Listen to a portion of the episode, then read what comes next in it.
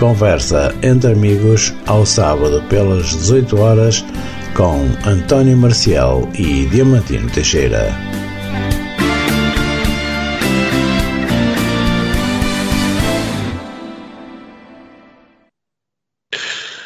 Olá para todos, boa tarde, sejam muito bem-vindos a mais uma de conversa entre amigos.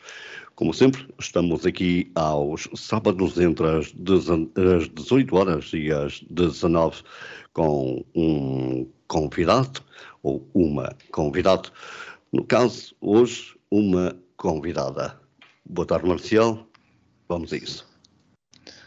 Olá, Demantino, boa tarde. Boa tarde também para os nossos ouvintes. Sejam então eh, bem-vindos a mais um programa Conversa entre Amigos, aqui na Onda Nacional, entre as 18 e as 19. Já sabem que também podem ouvir o nosso programa em podcast e também, se quiser, pode ser um dos convidados. Para isso, tem o nosso e-mail onda nacionalradio.gmail.com e hoje convidamos a Associação Bengala Mágica e eh, quem vai estar connosco é a doutora Didia Lourenço, presidente da então da Associação.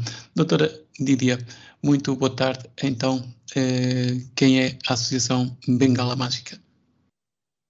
Olá, muito boa tarde. Em primeiro lugar, quero agradecer o convite e felicitar toda a equipa da Rádio Onda Nacional uh, e, e, espero uh, responder às expectativas da, da equipa quando nos endereçou este convite.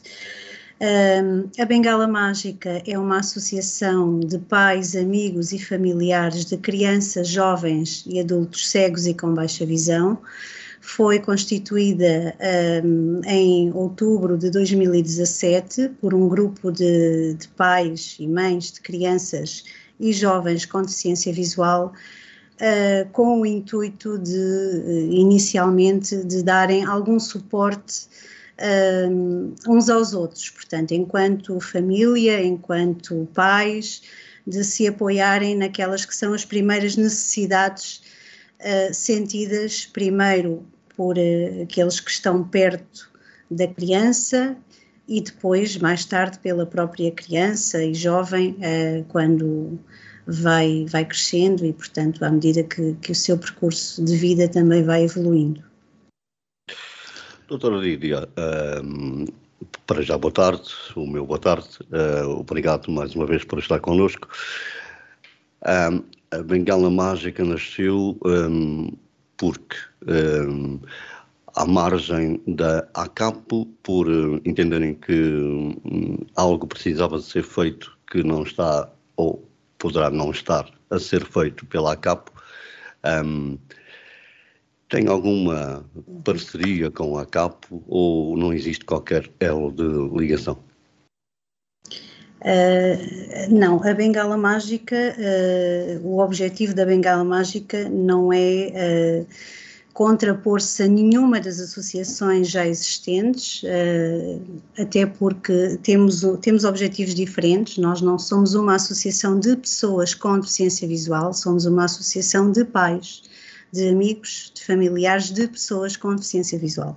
E, portanto, uh, trabalhamos, temos todo o gosto, todo o interesse em estabelecer parcerias e em trabalhar com uh, outras associações, como a ACAP, uh, com quem temos uma relação estreita nos últimos tempos. Temos desenvolvido algumas atividades, ou, ou, pelo menos feito esforços no sentido de vir a desenvolver algumas atividades conjuntamente e procurando de algum modo suportar aquilo que uma ou outra associação Uh, não têm, não é? Portanto, muitas vezes nós encaminhamos uh, situações e casos que nos chegam para a ACAP ou para outras associações, estou a falar da ACAP porque foi essa que foi referida, outras vezes é a ACAP que encaminha uh, situações de pais que precisam de alguma orientação uh, para nós.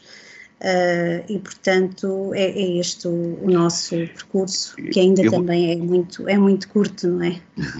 Eu vou reformular a pergunta ou colocá-la numa outra num outro ponto.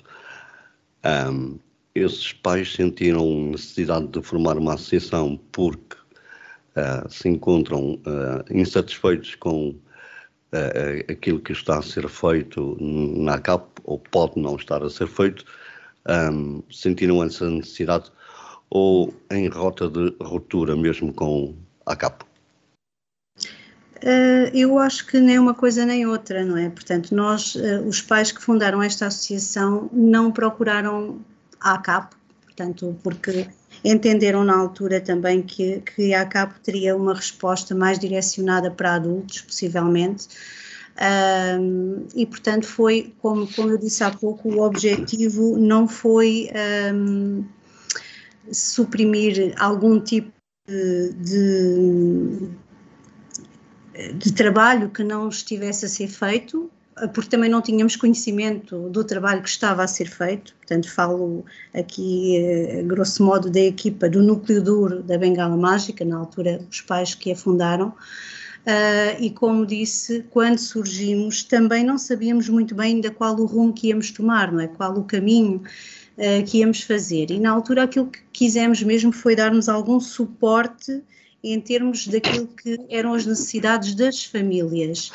Uh, e isso faz entre pais, não é? Daí termos alguns projetos que são entre pais e não são uh, acessíveis a outro tipo de pessoas, porque há, há determinada comunicação uh, que é apenas percepcionada por aqueles que vivem as situações na primeira pessoa.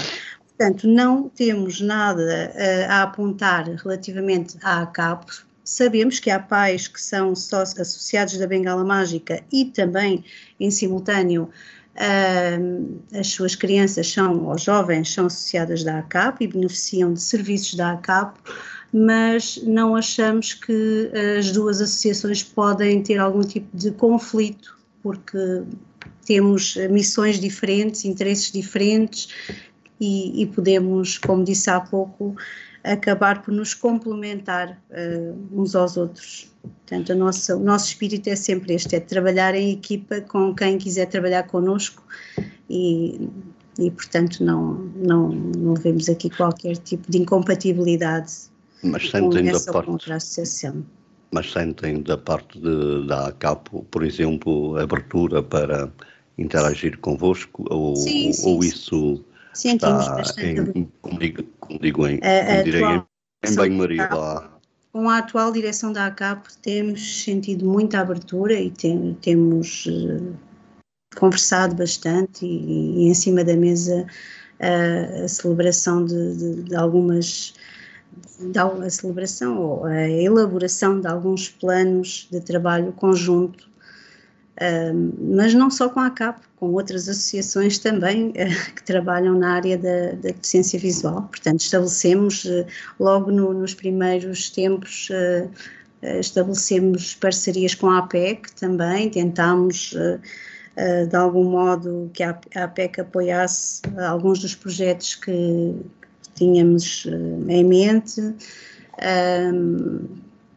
com o CAIP-DV, que também é uma associação que, embora não seja direcionada apenas à, à, deficiência visual, também tem uma parte muito importante de apoio a crianças no âmbito da intervenção precoce, uh, também com o Centro de Reabilitação Nossa Senhora dos Anjos, uh, a Iris Inclusiva, portanto, no fundo, uh, o interesse aqui é podermos trabalhar com todas as pessoas que têm uh, os mesmos objetivos que nós, no sentido de, uh, da missão da, desta associação, que, que, no seu geral, em modos muito gerais, é naturalizar a condição da pessoa com deficiência visual e, uh, e, e, fazer com que a sociedade possa uh, ver a pessoa que tem este tipo de deficiência não pela deficiência que, que, tem, mas pela pessoa que é. E, portanto, todas as associações e todas as pessoas, instituições e entidades que tenham este mesmo objetivo uh, estão, no fundo, convidadas a, a trabalhar connosco e nós procuramos sempre também esse tipo de, de colaboração. Doutora Lília, uh, o que é que neste momento um, a Associação Bengala uh, Mágica pode oferecer aos seus associados e utentes que frequentam a associação? Pronto, neste eu já vi aqui, eu estou a ver aqui na, na vossa página, já vi que vocês têm aqui muitas atividades, uhum. uh, por isso vai, a minha pergunta é mesmo essa. Claro. Pronto, então eu vou, uh, vou sintetizar aqui, em, talvez em três grandes áreas, aquelas que são as nossas atividades principais. Portanto, nós temos atividades no âmbito da cultura, do lazer, do desporto, um, depois temos, eh, esta é uma área, eh, depois temos uma outra área no âmbito da formação e capacitação, não só de uh, pais e familiares, como também de docentes e técnicos, professores e técnicos. e, um, e depois temos também uma outra área de atuação que tem a ver com a criação de recursos acessíveis a crianças e jovens. Atualmente, peço desculpa, atualmente uh, está, temos uh, vários projetos uh, que já iniciamos, alguns há três anos, outros há dois. os mais relevantes são o grupo de autoajuda, que é um grupo de de pais que é facilitado, mediado por dois psicólogos sempre, Portanto, é um grupo que funciona mensalmente, Uh, em que uh, os pais que, que, assim o desejarem integram esse grupo e uh, reúnem uma vez por mês com a presença de dois psicólogos. Temos uma equipa de quatro psicólogos e eles depois vão se revezando, sendo que dois destes psicólogos são também pessoas com deficiência visual. Uh, e este é, é, um projeto que já tem sensivelmente dois anos e que, que, tem trazido aqui muitos frutos positivos para a associação, quer dizer, para os pais primeiro e depois também para as suas crianças e jovens. Depois temos um outro projeto a decorrer há três anos e dois, dois meses mais ou menos, que é o projeto da Filarmónica em Harmonia. Uh, foi um projeto financiado pela Fundação Carlos de Gulbenkian no âmbito do programa Práticas Artísticas para a Inclusão Social, onde o objetivo uh, foi, uh, foi e é, continua a ser, porque ele continua a existir, proporcionar aulas de música gratuitas para crianças, jovens e adultos. Inicialmente pensámos apenas em crianças e jovens, mas apareceram alguns adultos e também não, não negámos o acesso. Um, portanto, como eu disse, aulas de música gratuitas, um, com uh, formação musical, instrumento que é cedido, uh, portanto, a, a, ao aluno, musicografia braille e e memoriza, teoria e memorização. Portanto, estas aulas decorrem semanalmente, ao sábado, uh, sábado à tarde, entre as 14 e as 18 horas, em São Domingos de Benfica. E digo, digamos que estes são aqueles dois projetos que temos e que são uh, de frequência um, sistemática, portanto regular, não é? Que estão a acontecer já há algum tempo, sempre com esta regularidade.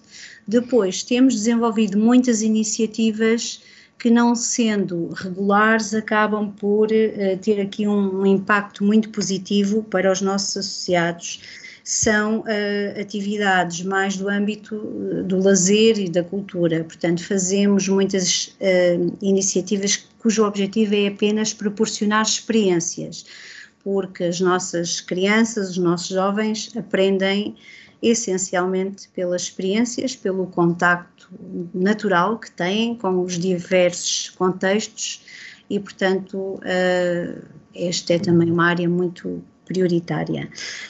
Um, pronto, e, e, queria também só falar aqui da parte da formação, tem sido também uma área onde temos investido muito, temos um, desenvolvido muita formação na área do Braille, um, na área das tecnologias, uh, também orientação e mobilidade.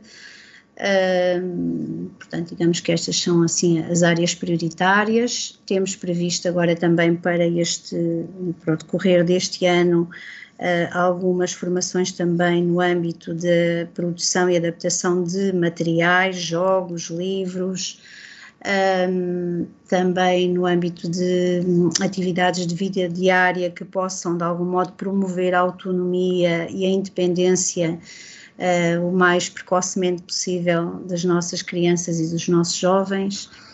Uh, e assim em modos, já, já acho que já me alonguei um pouco, mas de modo muito geral não, é isto. Não, tudo bem.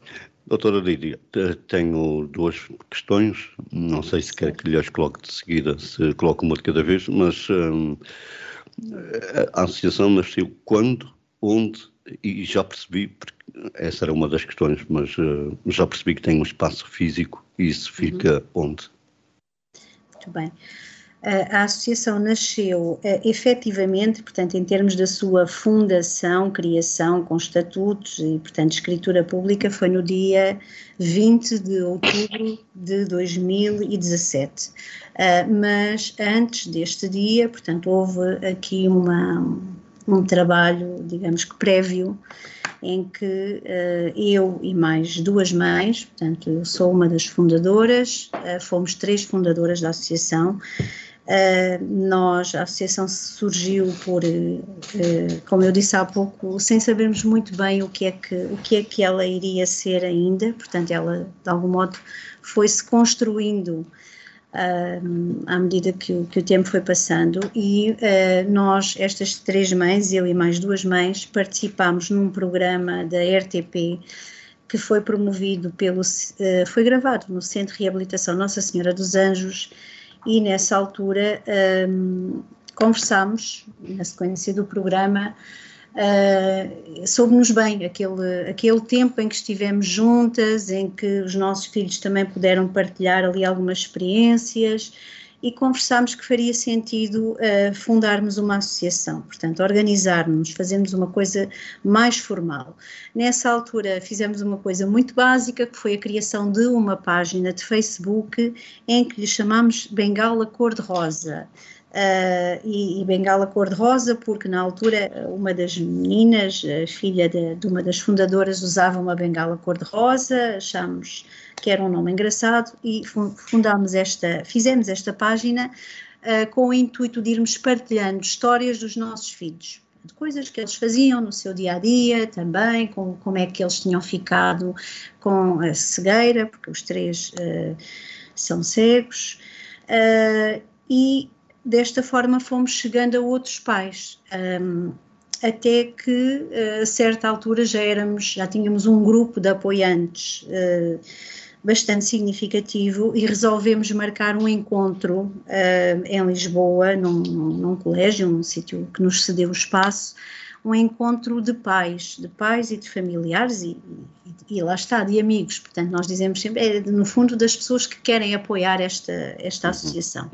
Marcámos esse encontro, convidámos algumas pessoas para irem lá falar também, dar os seus testemunhos. Tivemos um momento musical com o Sebastião Antunes, Uh, e desse convívio, um, nesse convívio apresentámos o projeto da constituição da associação, que na altura ainda não sabíamos muito bem como é que se ia chamar, achámos que não iria ser Bengala Cor-de-Rosa, mas não sabíamos qual era o nome, depois o nome também uh, surgiu logo, logo imediatamente, e uh, começámos a trabalhar nos estatutos uh, e em toda a documentação que é necessária para fundar uma associação. No dia 20 de outubro, portanto, fizemos uh, a escritura da associação, não tínhamos sede nessa altura, portanto, estávamos, digamos que, sediados na casa de, de, um, de uma das fundadoras, mas uh, rapidamente também começámos a, a, procurar um espaço e candidatámos a, a uma, um programa também da Junta de Freguesia de São Domingos de Benfica, uh, que uh, nos cede até hoje um espaço, a Casa da Cidadania, uhum. é onde temos a nossa sede atualmente uh, e estamos também a aguardar neste momento uma outra uh, delegação, digamos assim, uh, em, em Palmela, também já está prometida, estamos apenas à espera que acabe as obras, visto que é um espaço que foi remodelado. Uh, penso que respondi à pergunta, Sim, portanto, claro. quando e onde. Aqui cabe a minha segunda questão, que é qual é a preocupação principal que os pais têm, têm quando vos procuram? Uh, muitas das questões uh, dos pais, quando são crianças muito pequenas, por vezes há pais que nos procuram e que acabaram de ter os diagnósticos, e estamos a falar aqui de pais de crianças de meses, e aí, portanto, são, são, são medos, não é? São os receios de o que é que o que é que vem a seguir, que tipo de apoios podem ter, um, que tipo de respostas é que existem ou não existem. Pronto, e, e, aqui, quando estamos a falar de crianças muito pequenas, são estas as preocupações. Quando falamos de crianças em idade escolar, e aqui temos muita gente a contactar-nos, um, são, são situações por vezes de, de inacessibilidade a, a, materiais, de falta de respostas adequadas nas escolas, uh, falta de apoios, falta de professores, um, livros que teimam em, em não chegar. Um, Pronto, é, é, mais isto. Portanto, isto direcionando aqui para os pais, a maioria dos pais que nos preocupam e a maioria das preocupações. Obviamente que depois, à medida que vamos estreitando estes contactos com estes pais, vamos percebendo que há aqui outras questões, não é? Porque uh, por vezes há preocupações que surgem porque os pais também, eles próprios, não estão ainda capacitados para eles darem a resposta, não é? A primeira resposta tem que vir sempre dos pais. Os pais têm que, depois de aceitar, têm que arregaçar as mangas. Vão surgindo, não é? Exatamente, e perceber que uhum. têm que agir, não é? Tem que, não podemos estar sempre à espera que seja o outro ou que seja a outra instituição a dar a resposta que nós tanto queremos, não é? Portanto, doutora, vezes... doutora Didia, sim, sim. acha que ainda há muita falta de informação para os pais? Uh, sim, eu acho que há falta de informação porque, porque é assim, uh, isto é uma realidade que uh, só interessa a quem a vive, não é? Ou quem Exato. a vive na primeira pessoa ou quem a vive de perto. E, portanto, uhum. eu própria, antes de ser mãe de uma criança cega, sou professora de educação especial de uma outra área, trabalhava nas escolas, mas não tinha contacto com esta realidade, não é? E, e, depois, só depois de sentir esta necessidade, é que eu fui à procura. E, portanto, a falta de informação tem a ver com isso, com o facto de uh, nós não ouvirmos uh, regularmente falar destas questões uh, na, na televisão, na rádio. Uh, e, portanto, não é algo que seja acessível, não é algo que seja conhecido, uh, ainda é para muita gente. Uh, peço desculpa pela expressão, mas um bicho de sete cabeças, não é? Ah, quando... Sem, sem qualquer sombra de dúvida. Exatamente. Lembro-me quando fui inscrever o meu filho na creche e quando disse que ele era cego, uh, portanto as pessoas ficavam muito assustadas. É um problema, é dramático. É. Mas, doutora, dia, dia, ainda hoje se, se, se, vamos nos deparando com esse problema. Por exemplo, posso, por exemplo, quando uma pessoa está nas redes sociais a, a, a ter uma conversa com alguém e se, e se dissermos que somos cegos, não é? Um, eu, aquilo que eu acho, por parte da, da, pessoa que está a escrever connosco no computador, uh, a pessoa tenta se afastar logo. Ou seja, eu tenho dito que a cegueira não, uhum. não é nenhum bicho de sete cabeças. Não é de forma nenhuma, e, e eu acho que isso. Uh, não sei qual é a vossa opinião sobre isso, mas eu acho que esta, desconstrução só se faz com representatividade, não é?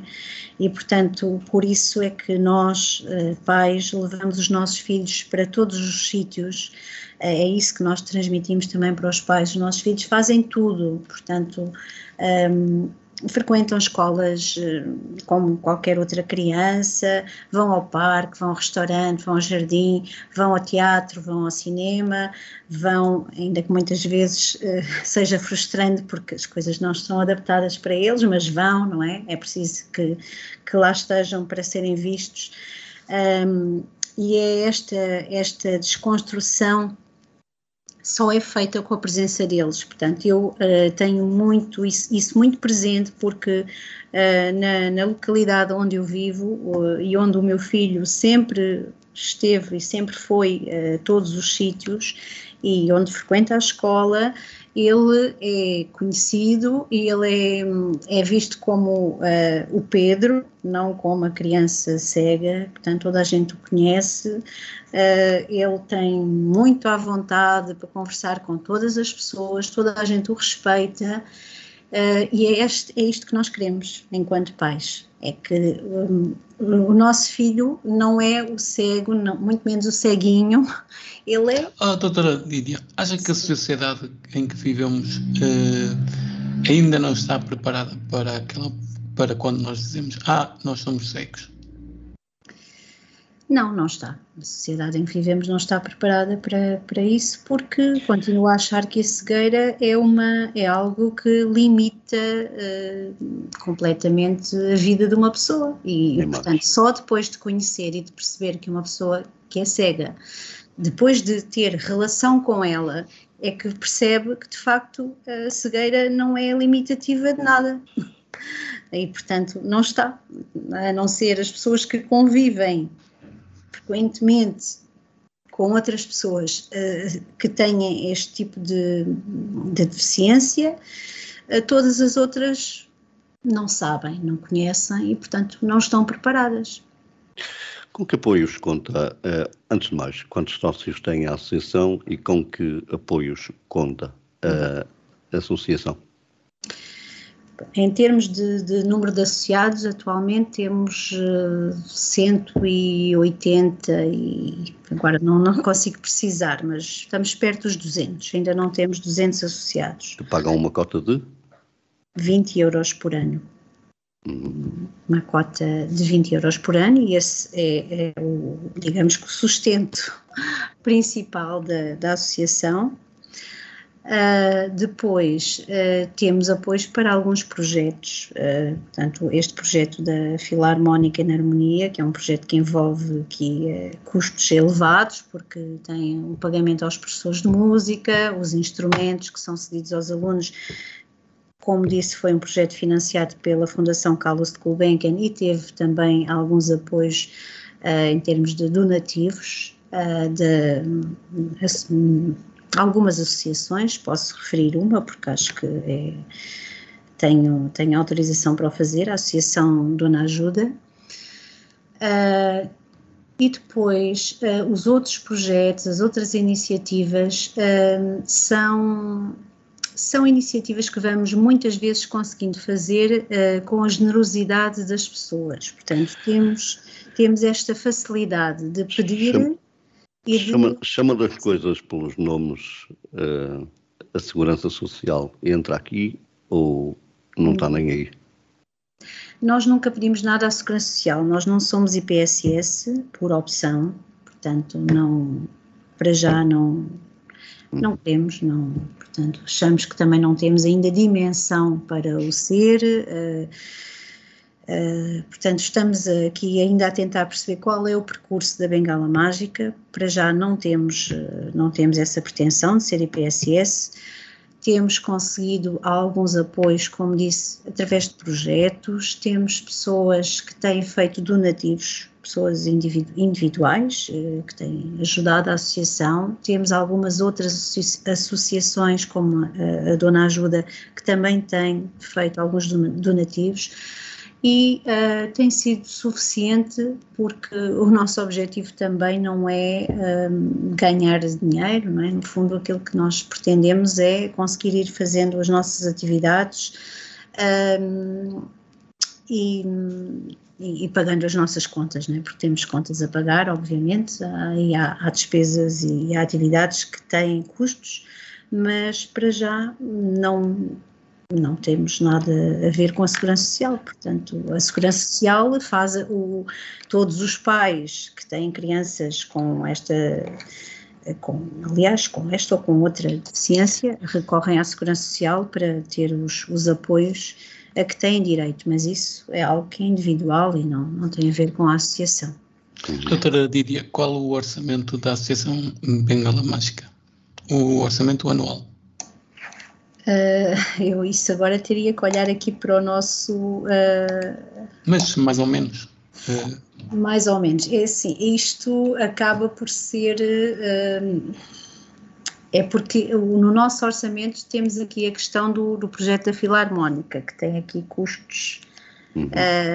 bastante elevados e, portanto, isso vai, vai já aqui, de um modo geral, encarecer ou aumentar aqui o orçamento.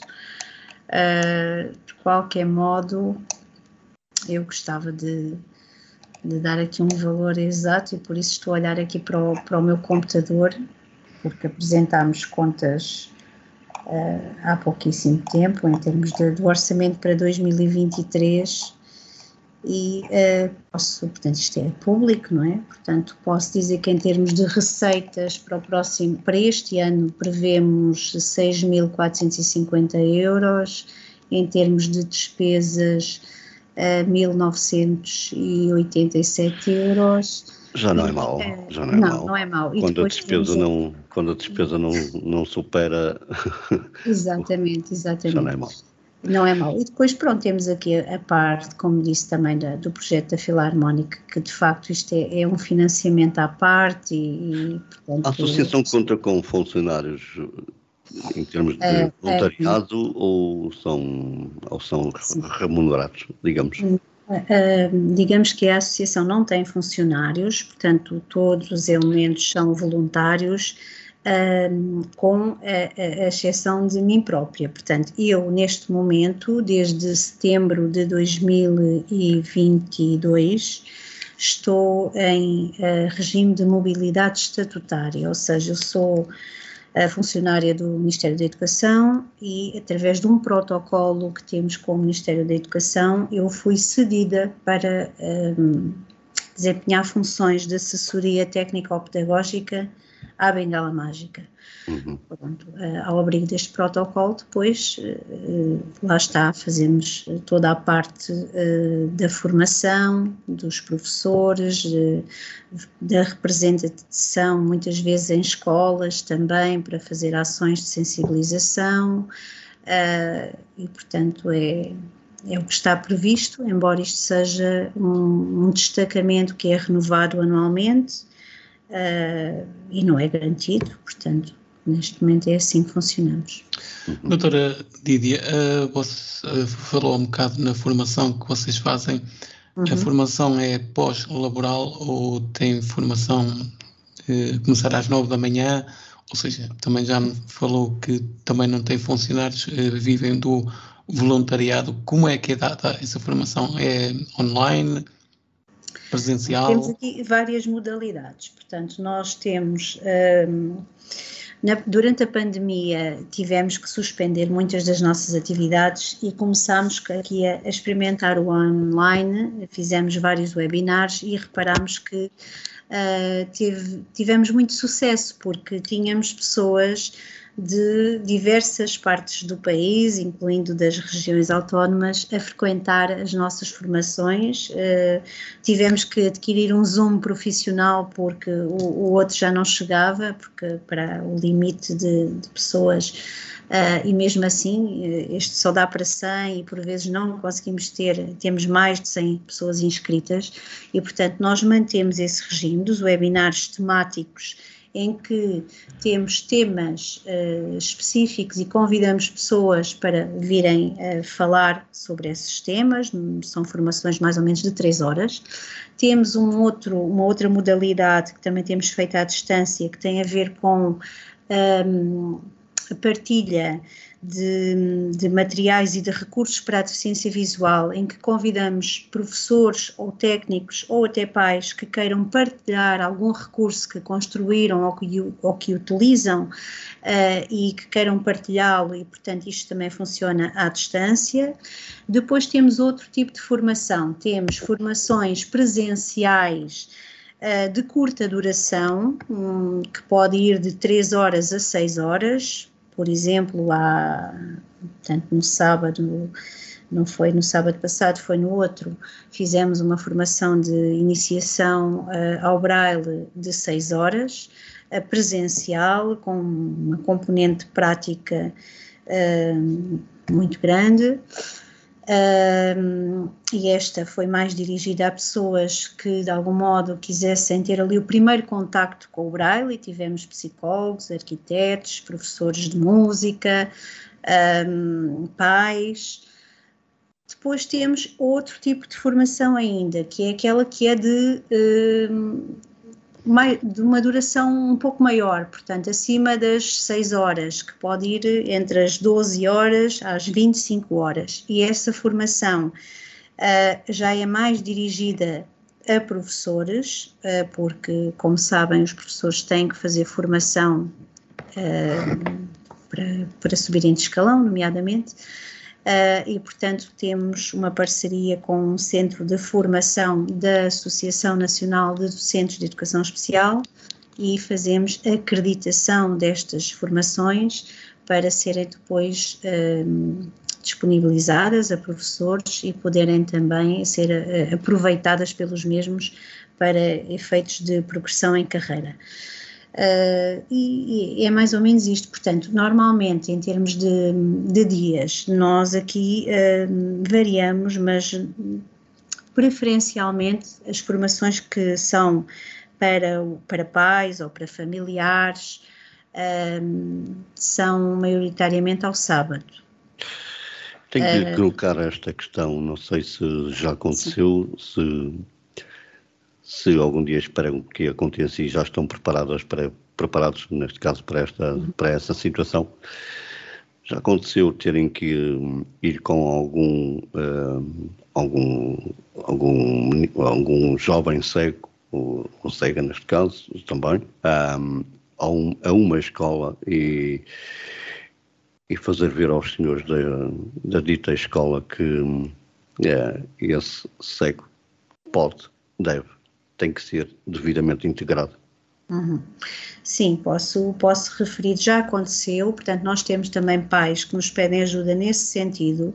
Vou dar um exemplo de, de, de uma situação que aconteceu há relativamente pouco tempo, em que temos uma criança que uh, mudou de contexto, portanto, estava no primeiro ciclo, transitou para o quinto ano, está numa escola nova, uhum. não conhecia, uma criança com baixa visão e uh, onde os professores não estavam preparados, não é uma escola de referência, e os professores alegavam que não tinham formação para, para integrar e para trabalhar com esta criança. Então os pais pediram ajuda, nós uh, contactámos a direção, disponibilizámos-nos para ir à escola, para dar formação aos professores, para estar em constante um, um, em constante, agora falta-me a palavra, peço desculpa, interação com o grupo de professores também para os podermos ajudar sempre que se sentissem necessidade e, portanto, estamos aqui neste, neste apoio.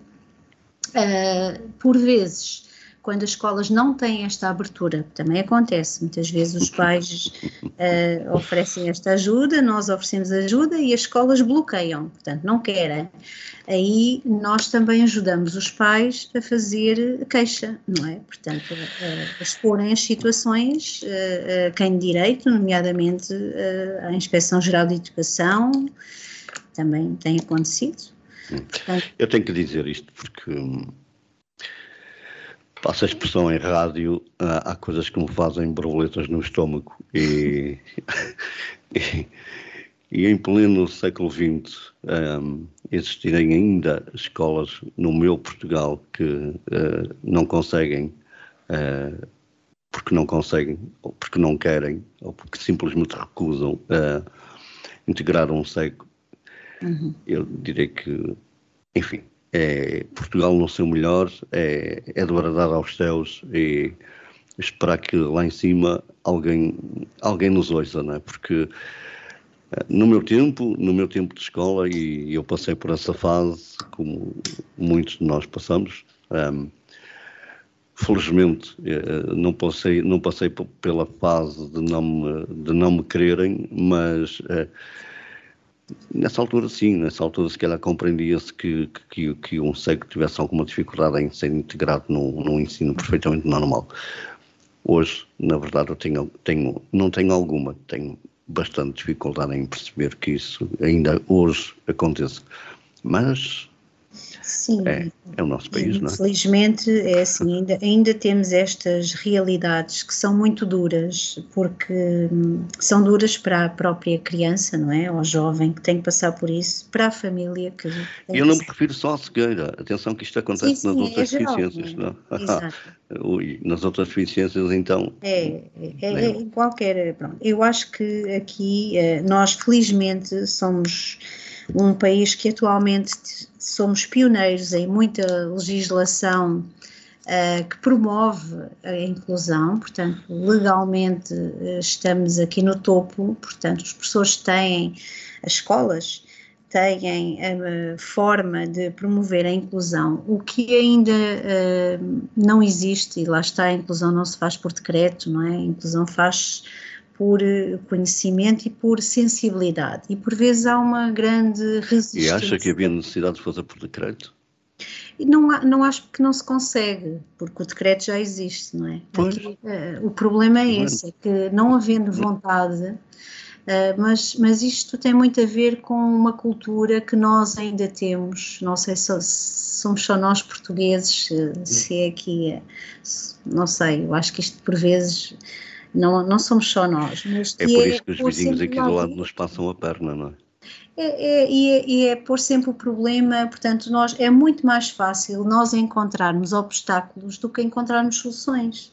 E eu muitas vezes deparo-me com pessoas que para cada uh, solução encontram um, um obstáculo. Portanto, em que eu estou a dar uma solução, digo, olha, então vamos tentar assim. E a pessoa já está a ver o problema. Ah, então, mas assim depois. Então, e se fizermos assim? Ah, mas assim depois. portanto, eu acho que é isto, é esta cultura de não tentarmos perceber. Bem, temos aqui uma situação que de facto é desafiante, não é? Para quem não, não conhece, para quem não está familiarizado, é desafiante. Mas então vamos ver como é que vamos ultrapassar estas dificuldades, quem é que nos pode ajudar, quem é que vamos recorrer e por vezes as próprias crianças e jovens que têm deficiência visual, elas próprias ensinam. Se, se as pessoas tiverem essa disponibilidade e se as ouvirem, não é? Se as ouvirem, se estiverem com elas, se lhes dedicarem algum tempo, passado pouco tempo de convivência, já sabem como, como agir. E isto é muito natural. Eu vejo isto nos contextos mais naturais. Uh, o meu filho está num segundo ano de escolaridade, numa escola que não é de referência, é a escola da área de residência dele, porque assim o entendi. Qualquer escola tem que ser de referência, qualquer escola tem que aceitar qualquer criança, nós não temos que, por ter uma criança com uma deficiência, ter que ir pôr numa escola que fica a 30 km de distância, isto não é equidade.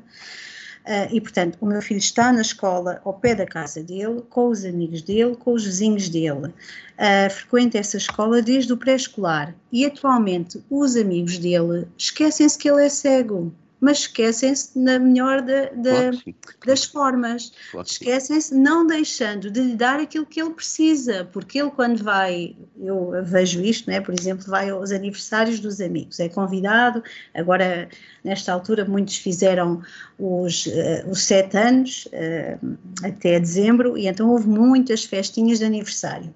E eu chego lá e eles vão ter com ele, eles sabem que para ele ver as coisas precisam de lhes pôr as coisas na mão, põem-lhe as coisas na mão. Houve uma festa que tinha piscina, imediatamente os colegas foram buscá-lo, levaram-no para a piscina, brincaram com ele. E eu penso assim: bem, isto é tudo natural, ninguém ensinou estas crianças a fazer isto. É uma lição aos adultos, não é? É uma lição, e é a lição que eu estava a falar há pouco. Só se consegue pela convivência e pela naturalidade das situações. Não é, eh, não precisamos de, lá está, nós temos é que desconstruir este bicho de sete cabeças e dizer, não, olha, é tudo natural, tudo normal. Por isso, quando alguém às vezes começa a falar com, com as nossas crianças, achando, ah, então, eh, eu já, com certeza que vocês também já passaram por isso, não é? Por vezes a falarem mais alto ou a falarem como se a criança não estivesse a perceber. Normalmente os textos são sempre surdos, não é? Para algumas Exatamente. E, e, depois eles próprios mostram que, que, a pessoa é que se fica a sentir mal, não é? Porque eles dão ali uma resposta que acaba por arrumar logo a situação um canto e mostrar que está tudo bem. Pronto, e é, é isto. Doutora Didia, eh, sendo a Associação Bengala Mágica uma associação da uh, Grande Lisboa, uh, nunca passou pela cabeça uh, abrir uma delegação no norte do país? Sim, já, já passou pela cabeça, está até previsto nos estatutos da associação Agora, não temos a capacidade para isso, não é? Porque, de facto, pronto, como lhe disse, uh, somos voluntários, uh, todos os elementos do, do, dos órgãos sociais são pais, são mães de crianças com deficiência visual, à exceção de um elemento da direção que ela própria tem deficiência visual. As pessoas, os nossos associados, apoiam muitas vezes atividades que vamos fazendo uh, de forma mais descentralizada, estamos também a tentar fazê-lo, mas ter uma estrutura, ter uma delegação num, num outro conselho uh, meios, ou num outro distrito implicava aqui um, ter mais pessoas, não é? mais mãos. Uh, e neste momento não temos estrutura para isso e também não queremos dar passos maiores que as pernas, portanto Onde quer chegar a Associação Bengala Mágica? Eu acho que não tenho resposta para isso, porque isso, isso é, é, não tenho resposta, eu vou lhe dizer porquê, porque se há, se há cinco anos atrás uh, tivesse perguntado se acharíamos que estaríamos aqui neste momento, eu diria que não, porque uh, eu acho que a melhor forma de nós não nos defraudarmos é também não termos expectativas demasiado elevadas. E, então, portanto, reformulando irmos... a pergunta, quais, quais são hum. as suas expectativas? Uh, eu gostaria muito que, que a Associação Bengala Mágica contribuísse para, para que as pessoas com, com deficiência visual, pessoas cegas e com baixa visão uh, fossem vistas uh, de forma inteira. Portanto, fossem que esta associação deixasse aqui este marco de, uh, desta camada que é agora, são agora as crianças e os jovens que estão a crescer, que estão agora nas nossas mãos, pudessem ser adultos com menos dificuldades do que aquelas que possivelmente uh, vocês encontraram e ainda encontram na vossa vida. E, e, é isso que eu, que eu espero e que possamos dar este contributo, possamos uh, mostrar, portanto, muitas vezes nós expomos as nossas crianças, uh, expomos os nossos jovens, Uh, mas ao fazê-lo só queremos mostrar que eles são crianças, são jovens, serão adultos e que não são a cegueira nem são a baixa visão. Doutora Dídia, uh, nestes cinco anos, cinco, uh, creio que não estou enganado, sim, sim. uh, nestes cinco anos de existência da Associação Bengala Mágica, qual foi o maior obstáculo que encontraram até, até hoje?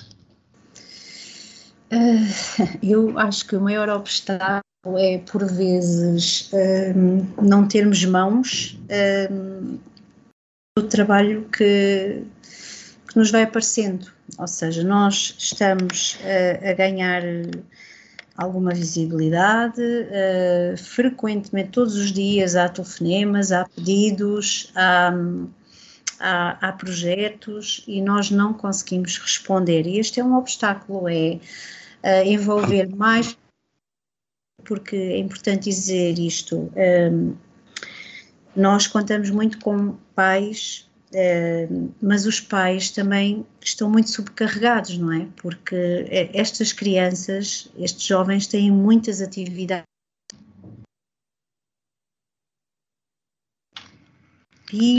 Há situações de saúde também que obedecem a tratamentos, uh, e depois precisamos de ter estes pais ainda disponíveis para trabalhar voluntariamente na bengala mágica e às vezes é difícil, portanto é, este é um obstáculo, é, é conseguir é, envolver mais pessoas neste projeto sem, sem qualquer tipo de comparticipação financeira, porque de facto não temos meios para o fazer. Doutora Lídia, tenho eh, para já, eh, estamos a seis minutos do final desta emissão. Eu vou-lhe dar o tempo que precisar. Eh, eu não sei se o Marcelo ainda tem alguma questão, mas. Não, não podes colocar. Bom, o, o, silêncio, como diz alguém, é de ouro. Um, eu dou-lhe o tempo que precisar da antena. Queria que me falasse, ou queria que me dissesse o que é que o que é que vocês eh, vão fazer, quais são os vossos projetos, uh, qual uh, uma decepção, uma, então, uma decepção que possa encontrar uh, ao longo deste caminho de cinco anos e um e um orgulho que possa encontrar ao longo destes cinco anos. Uhum. Okay. Quem é que decepcionou a, a, a associação e qual o vosso o maior orgulho neste, nestes cinco anos? Uh, bem, não sei se vamos começar por aí. Como quiser. Uh, decepção, decepção. Uh, assim, eu, eu não, não sou uma pessoa negativa, portanto, eu raramente me centro nas decepções. Às vezes eu acho que há, houve de facto algumas situações em que esperámos demais e. Uh, e tiveram momentos.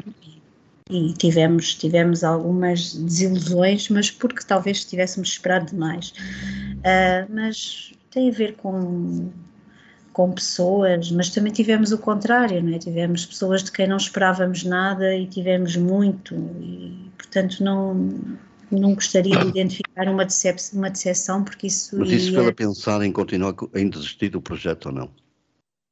Não percebi. Isso fez-la fez -la, fez -la pensar em desistir do projeto ou, não, ou, não. ou nem tanto assim? Não, de forma nenhuma, até porque não estou sozinha neste projeto. Uh, houve uma fase difícil da, da associação, porque depois de um ano da associação ter sido constituída, Houve uma das pessoas fundadoras que teve que sair por uma situação de saúde e, e esse, esse foi um momento muito difícil. Eu, na altura, era secretária porque não quis assumir nenhum lugar de destaque na, na associação e, portanto, tivemos que reformular, eh, tivemos que encontrar outras pessoas.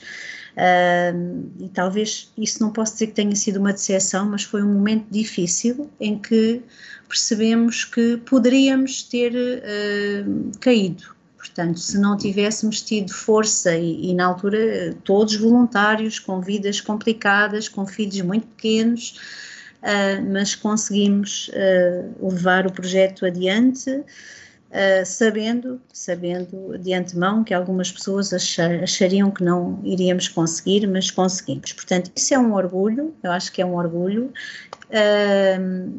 mas eu acho que tenho de destacar aqui outra coisa que me tem orgulhado muito, que é o número de pessoas que, uh, não estando por vezes uh, ligados a esta, esta causa, não tendo uh, situações familiares ou, ou, emocionais que as liguem a esta causa, depois de nós pedirmos ajuda, acabam por se quase que se filiar. Isto foi algo que é, é algo que me deixa muito orgulhosa e que me faz acreditar que temos aqui um longo caminho e que as pessoas, quando são informadas, quando são envolvidas e quando acreditam, que as pessoas também investem nos projetos. Pronto, depois. Dou-lhe um minutinho para dizer o que quiser aos ouvintes da Onda Nacional. Pronto, então eh, eh, eu ia pedir apoio, não é? Ia pedir que uh, nos seguissem nas nossas redes sociais, Facebook, Instagram, temos também uma página online que por acaso não está assim muito Uh, muito quer dizer, vai estando atualizada através do Facebook, mas pouco mais, não temos forma de também de o fazer. Uh, pedir que apoiassem a Bengala Mágica, que uh, dizer também a todos os ouvintes que se tiverem ideias, se tiverem algo que possam acrescentar a esta, a esta nossa associação, que partilhem connosco, entrem em contato connosco, associação ponto bengala, associação bengala mágica arroba gmail.com um, e pronto, não temos tempo mesmo para mais, tem que ser pronto, mesmo as despedidas. Muito obrigada, Marcial, então, uh, agradeço à doutora Dídia, uh, a partir de hoje também eu sou fã da Bengala Branca. Um abraço mágica. a todos. Bengala Mágica, Bengala Mágica.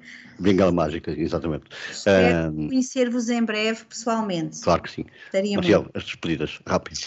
Então, eu despeço-me de todos os nossos ouvintes, também da nossa convidada, e já sabe, estamos de encontro marcado de hoje, oito dias, às 18 horas, com mais um convidado. Boa noite. Obrigado. Um abraço. Boa tarde. Muito, Muito obrigado. Obrigada. Deus, boa tarde. Este bom fim de semana.